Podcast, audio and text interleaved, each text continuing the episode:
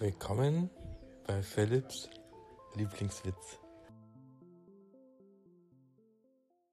Die Tage sind heiß, die Nächte sind warm, ich bin voller Schweiß, es läuft mir unter den Arm. Denke ich daran, wie heiß es ist, fällt mir nur ein, ein heißer Witz. Auch heute gibt es wieder eine Frage, die eure Kopf zum Glühen bringen wird.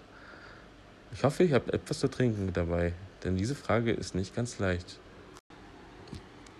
Die Frage ist, was ist klebrig und läuft durch die Wüste?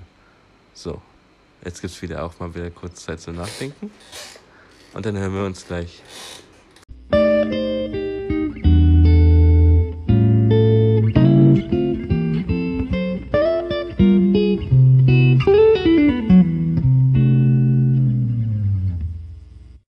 Und die Lösung zum heutigen Witz ist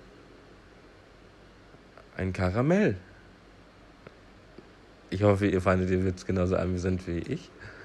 Und schaltet auch wieder wieder in der nächsten Folge ein, wenn es heißt Philipps Lieblingswitz aus Spotify.